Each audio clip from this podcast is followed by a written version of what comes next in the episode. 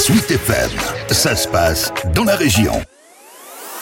À la surprise et l'émerveillement ont très vite succédé l'inquiétude et la tristesse durant la deuxième quinzaine du mois de mai.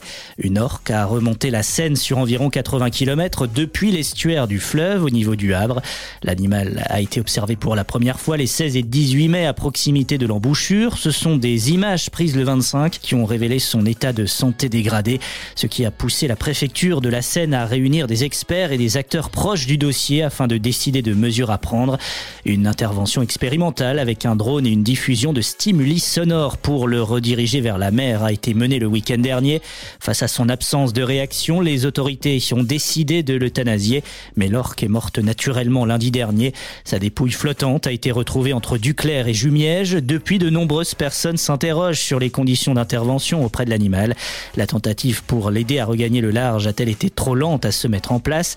Ce n'est pas l'avis de Delphine Eloi, directrice du GECC, le groupe d'études des cétacés du Quand on l'a détecté euh, les trois premiers jours euh, autour du pont de Tancarville, hormis d'avoir distingué un animal un peu amaigri, elle restait dans l'eau salée, elle restait à nager. Même quand elle a progressé dans la Seine, elle a fait des grands parcours d'une trentaine de kilomètres par jour. Donc on ne supposait pas un état euh, aussi déplorable de l'animal. Après, c'est difficile de progresser dans la Seine, même nous pour la voir. Il faut savoir que la portée dans l'eau douce est moins puissante que dans l'eau salée. Donc quand elle remonte à la surface, c'est pas comme on peut voir des belles images d'or qui sortent de la tête. Là, on voyait vraiment le strict minimum, son aileron donc déjà bien courbé et puis son évent, puis elle avait tendance à se cacher un peu dans les méandres de la scène, donc l'observation n'était pas évidente. Les premiers résultats de l'autopsie ont confirmé que l'orque souffrait de multiples nécroses au niveau du derme et de l'épiderme et ont révélé qu'elle ne s'était pas nourrie depuis plusieurs semaines, ce qui renforce l'hypothèse d'une maladie préexistante à son entrée dans la Seine.